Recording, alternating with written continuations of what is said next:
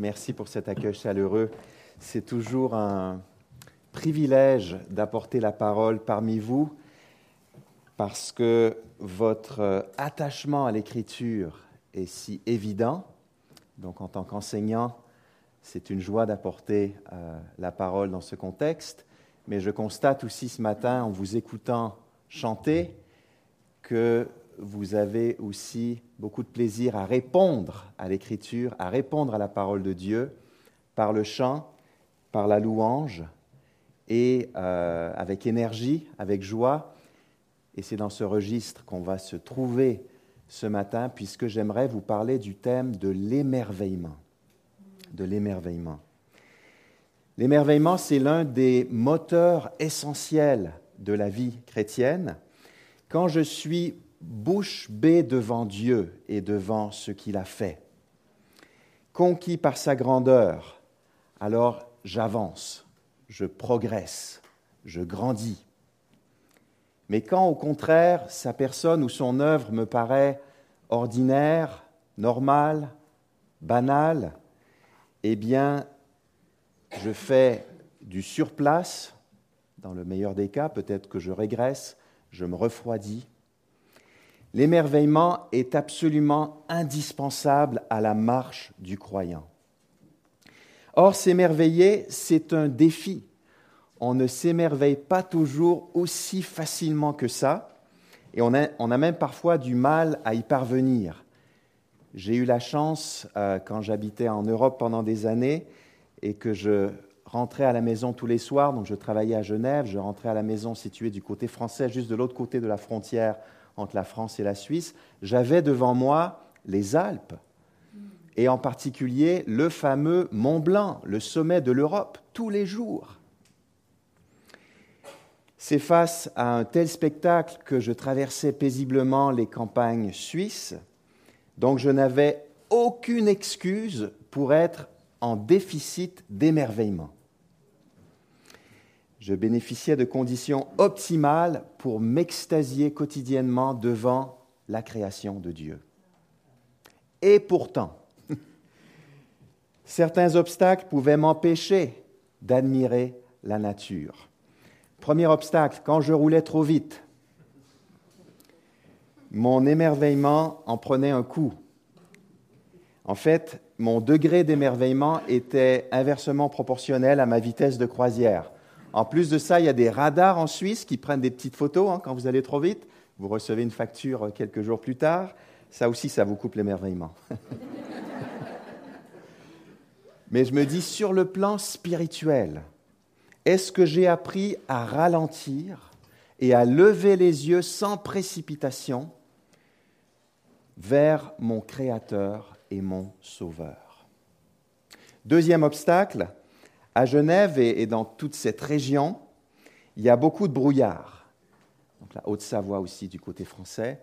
J'ai de bons amis québécois qui ont fait le voyage il y a plusieurs années pour faire le fameux tour du Mont Blanc à pied. Ça prend dix jours, il y a plusieurs points d'arrêt, des refuges.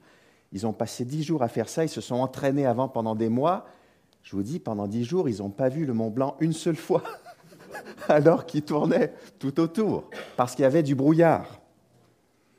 De la même manière, spirituellement parlant, c'est souvent une espèce de brouillard intérieur qui empêche les yeux de mon cœur de voir l'immensité de Dieu et de son salut. Le brouillard des distractions de la vie. Troisième obstacle, après plusieurs années près de Genève, et j'ai presque honte de le dire, mais le Mont Blanc, je dois avouer que je le remarquais de moins en moins. Je m'étais habitué à sa présence, il faisait partie du, décor. Est-ce que le salut de Dieu, peut-être parce qu'on me l'a présenté il y a longtemps, peut-être parce que j'ai grandi dans l'Église, pour certains dans une famille chrétienne, est-ce que ce salut a perdu de son attrait et de son éclat à mes yeux? Juste à côté du Mont Blanc, vous pouvez monter par téléphérique jusqu'à un point qu'on appelle l'aiguille du Midi. Et là, euh, la vue est imprenable. Il y a des gens de partout dans le monde qui sont réunis pour prendre des photos pendant quelques heures ou simplement pour euh, regarder euh, autour d'eux, pour admirer cette, cette vue. D'après vous, les gens qui retournent à l'aiguille du midi une deuxième fois ou une troisième fois, est-ce qu'ils arrivent en haut, puis est-ce qu'ils disent Ah ouais, c'est vraiment dommage, en fait, ça n'a pas changé.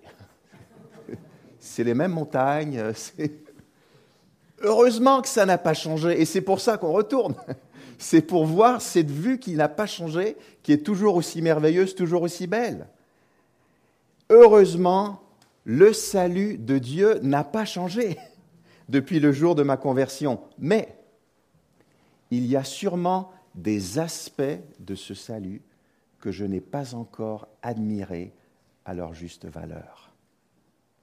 Conscient des obstacles qui nous guettent, et il y en a certainement d'autres, je vous propose de relever ce matin avec moi le défi de l'émerveillement et d'inviter le Saint-Esprit à illuminer les yeux de notre cœur afin que le salut de Dieu conçu dans l'éternité passée nous paraisse plus merveilleux et plus réel que jamais, parce qu'il est réel, il est véritable.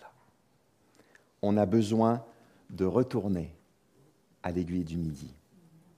Alors j'aimerais lire Éphésiens 2, 1 à 10. On monte dans le téléphérique pendant cette lecture. Éphésiens 2, 1 à 10. Autrefois, vous étiez morts à cause de vos fautes et de vos péchés. Par ces actes, vous conformiez alors votre manière de vivre à celle de ce monde et vous suiviez le chef des puissances spirituelles mauvaises, cet esprit qui agit maintenant dans les hommes rebelles à Dieu. Nous aussi, nous faisions autrefois tous partie de ces hommes. Nous vivions selon nos mauvais désirs d'hommes livrés à eux-mêmes, et nous accomplissions tout ce que notre corps et notre esprit nous poussaient à faire. Aussi étions-nous par nature voués à la colère de Dieu comme le reste des hommes. Mais Dieu est riche en bonté. Aussi, à cause du grand amour dont il nous a aimés, alors que nous étions spirituellement morts à cause de nos fautes, il nous a fait revivre les uns et les autres avec Christ. C'est par la grâce que vous êtes sauvés. Par notre union avec Jésus-Christ, Dieu nous a ressuscités les uns et les autres et nous a fait siéger les uns et les autres dans le monde céleste. Il l'a fait afin de démontrer pour tous les âges à venir l'extraordinaire richesse de sa grâce qu'il a manifestée en Jésus-Christ par sa bonté envers nous car c'est par grâce que vous êtes sauvés, par le moyen de la foi. Cela ne vient pas de vous, c'est un don de Dieu. Ce n'est pas le fruit d'œuvres que vous auriez accompli. Personne n'a donc de raison de se vanter. Ce que nous sommes, nous le devons à Dieu, car par notre union avec Jésus-Christ, Dieu nous a créés pour une vie riche d'œuvres bonnes qu'il a préparées à l'avance afin que nous les accomplissions. Prions. Père, nous nous trouvons devant cette démonstration extraordinaire de ta grâce. Et nous te demandons d'ouvrir nos yeux, d'ouvrir les yeux de notre cœur par ton esprit, afin que nous ne rations pas les moindres détails de ce paysage. Au nom de Christ. Amen. Par ce texte, Dieu veut nous émerveiller par la puissance qu'il a déployée en nous sauvant. Il veut nous émerveiller par la puissance qu'il a déployée en nous ressuscitant avec Christ. Pour être émerveillé par cette puissance divine, on doit réaliser trois choses. Ce que nous étions, ce que Dieu a fait pour nous et ce que nous sommes devenus. Premièrement, ce que nous étions. Versets 1 à 3. Dans ces versets, Paul décrit l'humanité sans Dieu, l'être humain laissé à lui-même. Il parle de ce qu'on était vraiment avant d'avoir été secouru. Plus on saisit ce qu'on était, plus on sera émerveillé par ce que Dieu a fait. Les mots que Paul emploie ici sont très forts. Il dit trois choses. Il met en avant trois vérités sinistres, comme le dit un commentateur. Première vérité sinistre, nous étions morts. Verset 1, Autrefois vous étiez morts à cause de vos fautes et de vos péchés. Le vous fait ici référence aux, lecteurs de Paul, des chrétiens d'origine non juive qui habitaient dans la province romaine d'Asie. Un peu plus loin, il utilisera le pronom nous, et là ce sera nous, les chrétiens d'origine juive dont Paul fait partie. Vous étiez morts, c'est-à-dire spirituellement morts ce qui ultimement signifie vous étiez séparés de Dieu. Il n'y avait en eux, comme en nous d'ailleurs avant notre rencontre avec Christ, aucune vie spirituelle, aucune communion avec Dieu, aucune sensibilité aux choses de Dieu. Qu'est-ce qui a causé cette mort, cette distance par rapport à Dieu? Nos fautes et nos péchés. On a fait des choses qu'on n'aurait pas dû faire et on n'a pas fait tout ce qu'on aurait dû faire. Voyez la gravité de notre problème On n'était pas seulement malheureux, pas seulement déçu par la vie, pas seulement seul au monde, pas seulement des victimes, on était, pardon de le dire, des cadavres au plan spirituel, inanimés à cause de nos propres fautes. À la fac de théologie où j'ai fait euh, une partie de mes études aux États-Unis, à Trinity, près de, Chicago, un des profs de prédication, donc c'était M. Euh, Erwin Lutzer, pasteur pendant plus de 36 ans à l'église Moody Church à Chicago, un prof de prédication invité, et il faisait vivre à ses étudiants, donc de futurs prédicateurs, une expérience mémorable. À un moment pendant le semestre, il leur donnait rendez-vous dans un cimetière. Et quand tout le monde était là, il leur donnait la consigne suivante. Allez-y, prêchez. Allez-y, j'attends.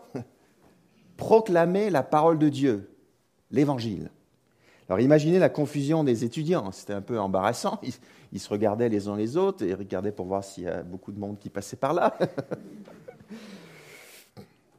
ils prenaient une grande respiration parce que le prof, lui, était très sérieux et il se mettait à annoncer l'évangile dans ce cadre, devant les tombeaux. Ce prof avait un objectif précis qui n'était pas de traumatiser ses étudiants, donc ça c'était peut-être un effet secondaire de l'expérience. Il voulait leur faire prendre conscience de façon mémorable que quand on annonce l'évangile à des non-croyants, on parle à des personnes qui sont spirituellement mortes, qui sont inanimées. Et on est démunis. Je veux dire, qu'est-ce qu'on peut faire? Ils sont morts on ne peut rien y faire. Notre seul espoir dans l'annonce de l'Évangile, c'est que la puissance du Dieu créateur se manifeste à ce moment. Lui seul peut donner la vie, pas nous. Deuxième vérité sinistre, nous étions esclaves. Donc non seulement on était morts, mais en plus on était esclaves des cadavres, esclaves et on était esclave de trois influences du monde, du diable et de soi-même. Premièrement, esclave du monde. Verset 2, par ces actes, vous conformiez alors votre manière de vivre à celle de ce monde. Littéralement, en grec, vous marchiez autrefois selon le cours de ce monde. Paul sollicite ici l'image de la marche qui souvent pour lui fait référence à un mode de vie, à une manière de vivre, d'où la traduction que j'ai lue, vous conformiez alors votre manière de vivre à celle de ce monde. Alors le monde ici, ce ne sont pas toutes les personnes, tous les individus qui nous entourent, mais c'est la société organisée sans Dieu. C'est le grand système de valeurs qui, qui mais qui est étranger à Dieu. C'est l'ensemble des valeurs communiquées par les raisonnements purement humains parfois par les médias, parfois par la culture populaire. Un commentateur parle ici d'un esclavage culturel. On pensait comme tout le monde autour de nous. On suivait la foule, on, se laissait entraîner par le courant, incapable de résister, incapable de discerner le vrai et le faux. Deuxième influence, le diable, dont on était aussi esclave toujours au verset 2, et vous suiviez le chef des puissances spirituelles mauvaises, cet esprit qui agit maintenant dans les hommes rebelles à Dieu. Donc le diable est ici décrit comme le chef des puissances spirituelles mauvaises, dont il est souvent question dans cette épître aux Éphésiens, et il agit dans les hommes rebelles à Dieu. Donc on était esclaves des mensonges du diable. On marchait selon ses projets maléfiques On le suivait, sans doute, à notre insu, mais c'est quand même ce qui se produisait. Troisième influence, nous-mêmes. Verset 3. Nous aussi, donc ici c'est nous aussi chrétiens d'origine juive, donc Paul se met sur un pied d'égalité par rapport à, ses lecteurs. Nous faisions autrefois tous partie de ces hommes. Nous aussi, on était dans le même sac. Nous vivions selon nos mauvais désirs d'hommes livrés à eux-mêmes, et nous accomplissions tout ce que notre corps et notre esprit nous poussaient à faire. Dans les traductions plus littérales, on retrouve le fameux mot la chair. La chair. Et la chair, c'est quoi? C'est l'être humain livré à lui-même. C'est l'homme sans Dieu. Paul ne fait pas seulement référence à ce qu'on appelle parfois euh, les péchés de la chair en français, c'est beaucoup plus vaste. Bien sûr, ça en fait partie, des péchés d'ordre sexuel, mais il y a beaucoup plus que cela qui est intégré dans, dans la chair. La chair englobe tous nos mauvais désirs égoïstes, la soif de posséder, le, désir de se faire un nom, d'être reconnu, l'amertume, la jalousie, l'esprit de vengeance, et ainsi de suite. Un auteur a écrit sur les versets 1 à 3, De tout temps, la mort a inspiré les artistes. Mais ce que Paul dépeint ici est plus redoutable que n'importe quel tableau. En effet, ces versets forment une fresque décrivant la mort spirituelle. On y voit quoi? Des défunts qui marchent, qui vaquent à leurs occupations et qui assouvissent les désirs de leur nature pécheresse. Waouh Nous étions morts et nous étions esclaves. Et ce n'est pas terminé. Troisième vérité sinistre, nous étions condamnés. Toujours au verset 3, aussi étions-nous par nature voués à la colère de Dieu comme le reste des hommes, par la nature corrompue dont on a hérité d'Adam. Donc par nature, et aussi par nos fautes et nos péchés qui ont été mentionnés plus tôt, nous étions destinés à la colère de Dieu. Pourquoi? Parce que Dieu est saint. Et lorsque le Dieu parfaitement saint voit notre rébellion, sa colère se manifeste, non pas une colère incontrôlée, arbitraire, comme c'est parfois le cas peut-être de nos colères humaines, mais une sainte colère, une colère contrôlée et justifiée. Si Dieu est vraiment Dieu et si Dieu est vraiment saint, il se doit de répondre au péché par cette sainte colère. Si ce n'était pas le cas, si le, péché le laissait indifférent, il cesserait d'être un Dieu juste et un Dieu saint. On avait attiré sur nous la, la, colère terrible de Dieu, son jugement éternel. On avait tous une place réservée en enfer avec notre nom écrit sur le billet. Mais pourquoi est-ce que Paul nous dit tout ça? Est-ce que ce n'est pas un peu déprimant? Pourquoi ce rappel douloureux des réalités sinistres qui nous caractérisaient auparavant? Pourquoi se focaliser sur le passé? Tout simplement parce qu'on a souvent tendance à minimiser la gravité de notre ancienne situation et de la condition des gens qui nous entourent et qui ne connaissent pas encore le Seigneur. Après tout, on se dit, j'étais pas si mal que ça quand même. Je veux dire, j'étais, euh, je sais pas, moi, j'étais dans la bonne moyenne. oui, oui, j'étais dans la bonne moyenne des cadavres, esclaves, condamnés. On se dit, euh, il, me semble que l'évangile, ça lui ferait du bien, lui, là. Je le regarde aller, euh, ça le stabiliserait un peu, peut-être que ça le rendrait un peu plus zen. ah, peut-être, je ne sais pas si c'est le bon terme à utiliser, mais en tout cas, bon. mais surtout, l'évangile pourrait aussi le délivrer de la colère de Dieu, accessoirement. Voilà ce que nous étions tous sans exception. Alors notre condition était pire que ce qu'on imagine parfois, mais notre nouvelle situation, je pense, est bien meilleure que notre conception du salut. Et c'est la suite. Deuxièmement, ce que Dieu a fait pour nous, dans les versets 4 à 7. Et les, deux premiers mots du verset 4 ont pour but de nous étonner, de nous surprendre, de nous sidérer. Mais Dieu, mais Dieu.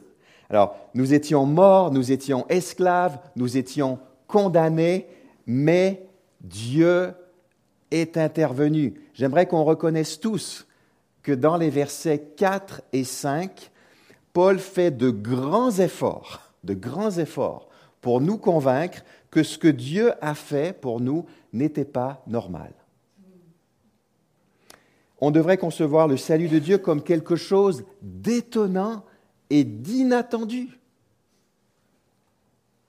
La conclusion normale et logique des versets 1 à 3 serait été, puisque on était par nature voué à la colère de Dieu, et puisqu'on a confirmé cette nature corrompue par, par notre comportement, eh bien, on va tous subir la juste et sainte colère de Dieu.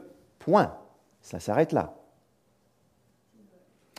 Ça aurait été la conclusion normale et ça aurait été dans l'ordre des choses mais il n'en est rien.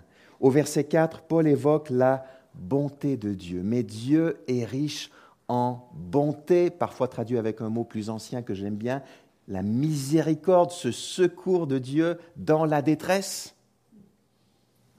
Ensuite, Paul parle de l'amour de Dieu, mais en soulignant un aspect précis de cet amour, toujours verset 4, aussi à cause du grand amour dont il nous a aimés, donc Paul est volontairement redondant, euh, le grand amour dont il nous a aimé. Verset 5, alors que nous étions morts, spirituellement morts à cause de nos fautes, ce qui fait écho au verset 1. Dieu a aimé des hommes et des femmes qui étaient spirituellement morts à cause de leurs fautes, qui s'étaient rebellés contre lui, qu'il avait rejeté, qu'il avait méprisé ou peut-être qu'il avait tout simplement ignoré, ce qui est aussi très grave. Voilà ce que son amour a de particulier il a aimé des cadavres au plan spirituel qui déjà se décomposaient. Je parle en langage figuré. Hein. Puis intervient l'élément central du passage, toujours au verset 5. Il nous a fait revivre les uns et les autres avec Christ. Nous étions morts, mais il nous a fait revivre avec Christ, et pour s'assurer qu'on l'a bien suivi, Paul se permet d'ajouter à la fin du verset 5, c'est par la grâce que vous êtes sauvés, les amis, si vous m'avez bien suivi. Est-ce qu'on entend ce que Dieu veut nous dire aujourd'hui par les versets 4 et 5 Notre salut n'était pas un dû. Si Dieu nous avait laissé nous perdre, on ne pourrait rien lui reprocher. Par définition, le chrétien est un individu qui s'étonne de la bonté et de la grâce qui lui ont été manifestées. Pourquoi moi?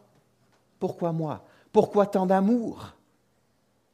Et la seule réponse, c'est parce que Dieu l'a voulu ainsi. Parce que Dieu l'a voulu ainsi dans sa bonté, dans sa grâce, dans son amour. La seule réponse acceptable, c'est l'adoration et la gratitude. Dans le petit livre Une vie centrée sur la croix, l'auteur nous fait part de son témoignage. Il écrit ceci. Je suis bien placé pour comprendre l'étonnement de Paul à l'idée d'avoir obtenu miséricorde. J'ai toujours vécu dans la même région, c'était aux États-Unis, et pratiquement chaque mois, chaque mois, je me souviens de ce que j'étais autrefois. Avant que le Seigneur me sauve en 1972, j'étais moi aussi un blasphémateur. Je vivais pour moi et pour mon plaisir personnel. J'étais rebelle à Dieu et je me moquais de ceux qui le suivaient. J'ai passé mes années de lycée et d'université à m'immerger totalement dans le monde de la drogue. Parfois, tard le soir, mes amis et moi cherchions des lieux calmes et isolés où nous pouvions nous droguer sans avoir d'ennui, plus d'une fois, ce furent des monuments de Washington ou encore le terminal d'un petit aéroport peu fréquenté, où les portes restaient ouvertes longtemps après que les vols du jour aient cessé, et où nous pouvions nous glisser dans les couloirs presque déserts d'un bâtiment. Il se rappelle tout ça. Parfois, je me retrouve à proximité de l'un de ces endroits et je suis submergé de souvenirs. je me rappelle alors ce que j'étais autrefois, qui j'étais qui je suis à présent. Souvent, les souvenirs de mes folies et de mon péché m'arrachent des larmes, des larmes.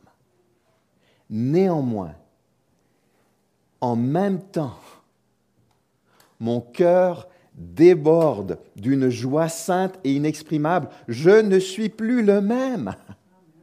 Grâce à l'œuvre parfaite de Jésus sur la croix, j'ai reçu le pardon des innombrables péchés que j'ai commis. Et il termine en disant, actuellement beaucoup de gens tentent de fuir leur passé. Je suppose que je pourrais essayer aussi en quittant la ville où tant d'endroits me rappellent mon péché, mais pour moi, vivre ici est un don de Dieu. Les rappels réguliers de mon passé me sont devenus précieux. Pourquoi? Parce qu'à l'instar de Paul, je ne veux jamais oublier la grande miséricorde qui m'a été manifestée. Fin du témoignage. Et ne commettons pas l'erreur de penser que la bonté, la grâce et l'amour de Dieu se manifestent envers nous uniquement par le pardon qui nous a été accordé, ou par le fait qu'on a évité l'enfer. Attention, le salut, c'est beaucoup plus que cela. Toujours au verset 5. Il nous a fait revivre les uns et les autres avec Christ, et il le développe au verset 6, par notre union avec Jésus-Christ. Dieu nous a ressuscités les uns et les autres et nous a fait siéger les uns et les autres dans le monde céleste. Il l'a fait afin de démontrer pour tous les âges à venir l'extraordinaire richesse de sa grâce qu'il a manifestée en Jésus-Christ par sa bonté envers nous. On pourrait passer de longues minutes à développer chaque point de ces versets. J'aimerais tellement pouvoir vous parler plus du verset 7, à quel point la grâce de Dieu sera démontrée, célébrée d'âge en âge pour toute l'éternité. Mais je vais me contenter de dire ceci. Notre émerveillement dépend ici, je pense, de notre capacité à faire le lien entre le verset 6, donc Éphésiens 2, 6 qu'on vient de lire, et Éphésiens 1, 20. Donc on a besoin de se concentrer de trois, trois minutes pour faire ce lien. En Éphésiens 1, 20, Paul affirme que Dieu a ressuscité Christ et qu'il l'a fait siéger à sa droite dans le monde céleste. Éphésiens 1, 20, ça concerne Christ. En Éphésiens 2.6, dans notre texte, Paul affirme que Dieu nous a ressuscités par notre union avec Jésus-Christ et qu'il nous a fait siéger avec lui dans le monde céleste. Selon Éphésiens 2.6, notre résurrection et notre session dans le monde céleste, donc le fait de s'asseoir, ça s'est produit par notre union avec Jésus-Christ parce que nous sommes en Christ. Qu'est-ce que tout cela signifie? Est-ce qu'il y en a qui se sentent dans le monde céleste en ce moment? Alors, pas dans les nuages, pas dans la lune non plus. dans le monde, on, on ne le ressent pas forcément toujours. Mais ce que Paul veut nous transmettre, c'est que nous partageons la destinée glorieuse de Christ ce qui lui arrive nous arrive. Son histoire devient notre histoire. S'il ressuscite, nous ressuscitons avec lui, spirituellement pour l'instant, physiquement un jour lors de la résurrection. S'il monte au ciel, nous montons au ciel avec lui, spirituellement pour l'instant, mais dans le nouveau ciel et la nouvelle terre, nous serons physiquement avec lui. Nous sommes unis à Christ, connectés à lui, inséparables de lui. Nous sommes au bénéfice de sa vie, de sa résurrection, de sa victoire. Nous partageons sa vie et aussi donc de sa victoire puisqu'il siège à la droite de Dieu, et ce sont les victorieux qui occupent cette position de cession, qui sont assis dans le monde céleste en vainqueurs au-dessus des puissances spirituelles qui ont été vaincues. Donc ça, Paul l'a développé plus tôt. Le chrétien vit simultanément dans deux dimensions, la dimension terrestre et la dimension céleste. Sur Terre, on est appelé à marcher de telle et telle manière, et l'image de la marche, elle revient régulièrement dans l'épître aux Éphésiens. Mais en même temps, selon Éphésiens 1.3, qui a été relu tout à l'heure, nous sommes déjà comblés de toute bénédiction de l'Esprit dans le monde céleste en raison de notre union avec Christ. Donc nous goûtons déjà aux bénédictions spirituelles dans les lieux célestes. On a les pieds sur terre et le cœur au ciel. Un jour, on aura le cœur et les pieds et tout le reste de notre corps ressuscité dans les nouveaux cieux et la nouvelle terre avec lui. Pour être émerveillé par la puissance de Dieu, on doit aussi réfléchir un instant, c'est le troisième et dernier point, à ce que nous sommes devenus. Versets 8 à 10, ce que nous sommes devenus. Souvent, notre vision du salut, elle se limite au passé. Et on parle quasiment exclusivement du salut au passé. Dieu m'a sauvé. Mais notre émerveillement en souffre cruellement. On se dit peut-être, Dieu a fait sa part en, me sauvant. Maintenant, c'est à mon tour de faire la mienne en lui obéissant ou en faisant des choses pour lui par, par mes propres forces. Or, pour Paul, le salut englobe le passé, le présent et l'avenir et du début à la fin de notre parcours, on dépend de la grâce de Dieu. C'est pour ça que la grâce est autant accentuée dans ce texte. Cette grâce qui agit dans notre vie. Dieu veut nous émerveiller non seulement par ce qu'il a déjà fait, mais aussi par ce qu'il est en train de faire en nous et par ce qu'il fera encore dans chacune de nos vies. Verset 8, c'est par grâce que vous êtes sauvés par le moyen de la foi. Cela ne vient pas de vous, c'est un don de Dieu. Ce n'est pas le fruit d'œuvres que vous auriez accompli. Personne n'a donc de raison de se vanter. Des versets archi connus nous sont familiers. Paul exprime de toutes les manières possibles que c'est la grâce de Dieu seul qui nous sauve. Le salut ne vient pas de nous, nous ne l'avons pas conçu. C'est un don de Dieu. Le salut n'est pas le fruit d'œuvre. On ne peut pas l'obtenir par nos propres efforts, afin que personne ne puisse s'en vanter. Nos privilèges ne devraient jamais, jamais être une occasion, comme on dit, de se péter les bretelles. Jamais. Ces grandes vérités nous sont familières. Mais Paul s'empresse d'ajouter dans la foulée, et ça continue au verset 10, il ne faut pas louper le lien, avec les versets 8 et 9, que la grâce de Dieu n'est pas arrivée à son terme dans notre vie. Verset 10, ce que nous sommes, nous le devons à Dieu. Car par notre union avec Jésus-Christ, Dieu nous a créés pour une vie riche d'œuvres bonnes qu'il a préparées à l'avance afin que nous les accomplissions. Waouh, ok. Alors jusqu'à maintenant, Paul a parlé de notre salut comme d'une résurrection spirituelle, puisqu'on est passé de la mort à la vie, pas vrai? Il a aussi parlé de notre salut comme d'une libération d'un esclavage terrible, puisqu'on était esclave, pas vrai? Et il a aussi parlé de notre salut comme d'un sauvetage face à la colère inévitable de Dieu, puisqu'on était condamné, pas vrai? Mais là, il rajoute autre chose au verset 10, il emploie le langage de la création pour décrire ce même salut. Nous sommes l'ouvrage de Dieu dans certaines traductions, c'est-à-dire la création de Dieu. Ce terme fait référence à la création. Quand Dieu nous a sauvés, il nous a créés. En fait, Paul fait ici référence au thème de la nouvelle création.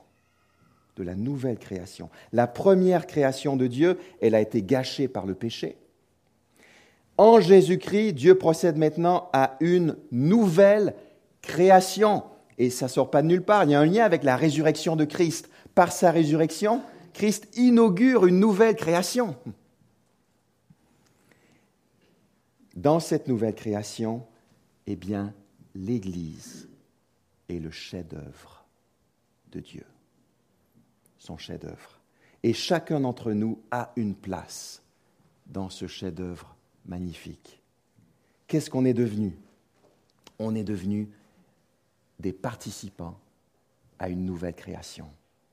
Mais attention, Dieu nous a recréés dans un but précis. Toujours au verset 10, Dieu nous a créés pour une vie riche d'œuvres bonnes qu'il a préparées à l'avance afin que nous les accomplissions, ou littéralement afin que nous marchions en elles. Nous sommes donc des membres actifs puisque nous marchons dans une nouvelle création. On participe activement à cette nouvelle création. On s'investit dans cette nouvelle création qu'est l'Église de Jésus-Christ. Quelles sont les œuvres bonnes qu'il a préparées d'avance pour nous? Grand sujet. J'ai lâché la question en famille hier matin pour voir un peu ce qui en ressortirait. Mais c'est vrai que quand on parle d'œuvres bonnes, ce qui nous vient premièrement à l'esprit, ce sont les ministères et également ce qu'on appelle parfois les BA, hein, les bonnes actions, typiquement aider une personne âgée à traverser la rue, euh, voilà. Et c'est vrai, cela, tout cela en fait partie. Mais en fait, c'est une expression très vaste chez Paul que cette expression des œuvres bonnes. C'est quoi? C'est toute l'obéissance chrétienne, toute l'obéissance chrétienne qui est détaillée par la suite dans les chapitres 4, 5 et 6 d'Éphésiens. On a été recréé en vue de cette nouvelle marche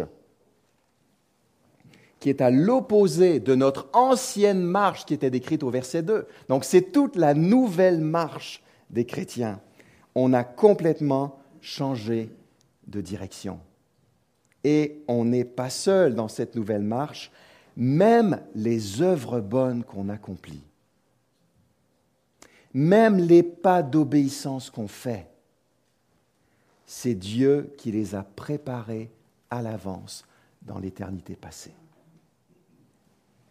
C'est lui qui les a imaginés. C'est lui qui les a prévus. Quand j'encourage quelqu'un, ça peut être tout simple. Quand je refuse de me mettre en colère dans une situation peut-être tendue, quand je résiste aux tentations, quand je supporte des frères et sœurs plus difficiles, dans d'autres églises, là,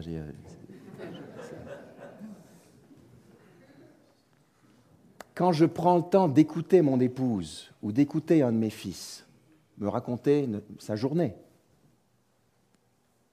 je ne fais qu'accomplir des œuvres déjà préparées avant ma naissance. Pourquoi je donne ces exemples? Pour montrer que c'est aussi dans les petites choses. C'est toute votre vie qui s'inscrit dans ces œuvres bonnes que Dieu a préparées d'avance pour vous. Alors j'avoue que ça me dépasse complètement. Vous savez, en tant que prédicateur, en tant qu'enseignant d'écriture, on est parfois obligé d'enseigner des choses qu'on ne comprend pas soi-même.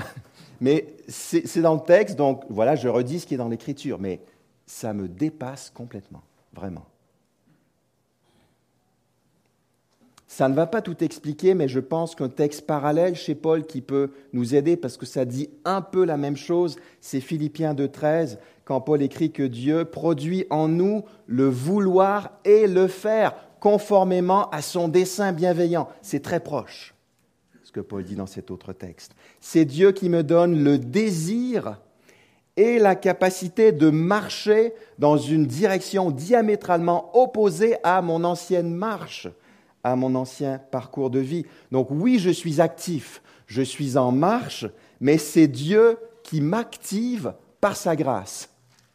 De sorte que même quand je fais les bons choix, même quand je m'investis dans mon église locale, même quand j'ai euh, une bonne attitude au travail, même quand j'aime mes voisins, c'est Dieu qui mérite toute la gloire et pas moi. Donc ça, c'est une conséquence. C'est lui, du coup, qui mérite toute la gloire parce qu'il avait préparé tout ça. Il y a une autre conséquence très pratique qui nous concerne tous, je pense, c'est que je peux arrêter de dire que je ne vais pas y arriver, que je ne suis pas capable, que la vie chrétienne, c'est too much, c'est au-dessus de mes forces. C'est faux. Donc on a ici en fait une vérité libératrice pour la vie de tous les jours. enfin je peux me détendre un peu.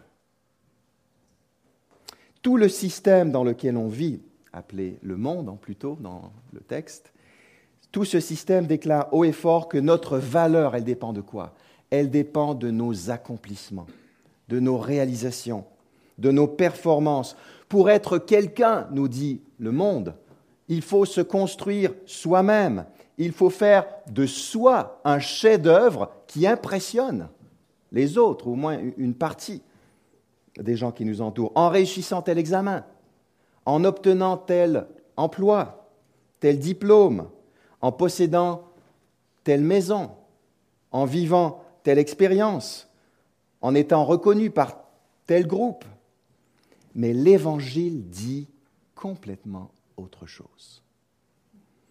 On est devenu l'ouvrage de Dieu, son chef-d'œuvre, sa nouvelle création, sans aucun mérite de notre part. Et on investit intensément dans cette nouvelle création qu'est l'Église. On donne de notre temps, de nos talents, de notre argent, parce que la grâce de Dieu nous y pousse. On est le chef-d'œuvre de Dieu et les œuvres qu'on accomplit découlent naturellement de notre salut. Elles en sont le fruit, le, résultat naturel qui a été préparé à l'avance par Dieu. Un chef-d'œuvre qui produit de belles œuvres. C'est ça l'Église. Et on en fait partie. Un chef-d'œuvre qui produit de belles œuvres. Il y a plusieurs années, j'écoutais la radio en France et je suis tombé sur une interview d'un grand philosophe français très impliqué euh, là-bas au plan politique, très connu, très influent. Il expliquait à quel point il veut laisser sa marque sur les générations futures, notamment par ses écrits. Alors, il accepte euh, une euh, discipline de vie très austère pour être plus productif. Donc il évite euh, les soirées mondaines auxquelles il est régulièrement invité, il n'y va pas. Euh, et en parlant de ses nombreux essais, des romans, des pièces de théâtre qu'il a écrits, en parlant euh, des institutions qu'il a fondées, même des mouvements qu'il a créés, cet homme a laissé s'échapper une petite phrase qui, je pense, résume au fond peut-être sa philosophie de la vie. Il a dit, en parlant de ce qu'il va laisser derrière lui, il a dit, ça c'est une œuvre et il parlait de sa production littéraire. Ça, c'est une œuvre. Mais vous savez, ça aurait pu être dans un autre domaine, hein. ça aurait pu être euh, dans le domaine musical, sportif, ça aurait pu être par rapport à la vie familiale, par rapport à une passion quelconque, dans le monde des affaires. On peut dire, ça, c'est une œuvre. Voilà ce à quoi le monde m'appelle. Je suis invité à créer ma propre œuvre et à fonder mon identité et mon bonheur sur mes réussites et sur mes accomplissements. Le problème, c'est très risqué. Pourquoi? Parce que ça ne marche pas à tous les coups. Et parfois, bah, le château de cartes, il s'effondre. Mais Dieu nous invite ce matin à contempler l'ensemble des ressuscités, spirituellement parlant, des personnes unies à Christ, l'Église, la nouvelle création, et à dire, ouais, ça, c'est une œuvre. Ça, c'est une œuvre. C'est son œuvre, ce n'est pas notre œuvre. C'est lui qui l'a fait. Par sa grâce, j'en fais partie, mais je ne pratique pas le bien pour marquer des points devant Dieu ou devant les hommes. Non, je pratique le bien parce que mon salut me pousse dans cette direction et parce que j'ai été recréé pour ça, tout simplement. En terminant, je te pose la question, est-ce que tu t'émerveilles encore de ton salut? On est à l'aiguille du midi, là. Alors, comment tu te sens? Quand tu lis ces lignes de l'Écriture. Les trois points de ce texte nous ont fourni trois grands secrets de l'émerveillement. Premier secret, m'émerveiller de mon salut, c'est arrêter de penser que j'étais pas si pire que ça, que j'étais dans la bonne moyenne, et c'est accepter le, verdict de Dieu. J'étais mort, esclave et condamné, point. Mon ancienne situation. Deuxième secret de l'émerveillement, m'émerveiller de mon salut, c'est arrêter de penser qu'il est normal que je sois devenu chrétien. C'est quand même quelque chose de tout à fait attendu. Non. L'amour de Dieu, c'est la plus grande surprise de l'histoire et de ton histoire personnelle aussi. Le passage de la mort à la vie et à la victoire.